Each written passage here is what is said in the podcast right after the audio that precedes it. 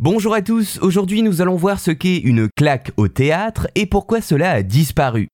On retrouve dans le monde théâtral bien évidemment beaucoup de rôles que nous voyons directement sur scène, mais il y a tous les métiers qui sont exercés dans l'ombre des projecteurs et le rôle de claque fait partie de ceux qui se font plus discrets. La claque, au théâtre mais également à l'opéra, c'est un ensemble de personnes que l'on nomme les claqueurs et qui ont été engagées pour soutenir ou à l'inverse huer une pièce par différentes manifestations bruyantes comme des applaudissements, des rires ou encore des sifflets. Disparue au XXe siècle, la claque a longtemps occupé un rôle important dans les salles de spectacle vivant, et cela depuis l'Antiquité. Ainsi, l'empereur Néron, lorsqu'il jouait, puisqu'il jouait à côté de son rôle d'empereur, engageait 5000 de ses soldats pour saluer sa performance par un éloge chanté. Au XVIe siècle, bien plus tard, on recense chez le poète Jean Dora des achats de billets pour ses propres représentations qu'il donnait ensuite à des personnes en échange d'une promesse d'applaudissement. Au XVIIIe et au XIXe siècle, la claque se popularise notamment avec un système d'abonnement. En 1820, Paris voit même une agence en son sein destinée à fournir et à gérer des claqueurs. Comment cela fonctionnait? Eh bien, un directeur d'opéra ou de théâtre commandait une claque, une troupe de claqueurs donc, installée dans le parterre, et en échange d'un billet gratuit, ces derniers se voyaient remettre une liste des passages de la pièce où ils devaient réagir.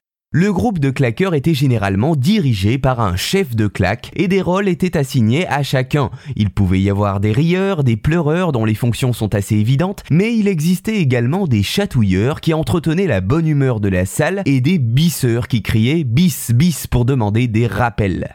D'un autre côté, la claque fut utilisée comme forme de chantage. En effet, les chanteurs se retrouvaient à être contactés par le chef de claque avant leur début et se voyaient proposer de payer une taxe afin de ne pas se faire huer.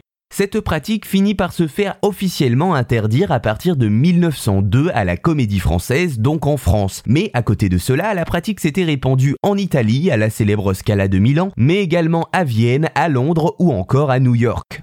En France, après son interdiction officielle, la tendance des claques disparaît au XXe siècle peu à peu et ne connaît pas d'équivalent à proprement parler, notamment car une grosse somme d'argent pouvait alors biaiser les véritables critiques d'une pièce. Néanmoins, la claque a continué à exister au XXe siècle par-ci ou par-là en Russie, avec le rôle joué par le ballet du Bolchoï, compagnie de ballet rattachée au théâtre Bolchoï de Moscou. Voilà, vous savez maintenant ce qu'était la claque au théâtre et pourquoi cette pratique a disparu en France avec les années.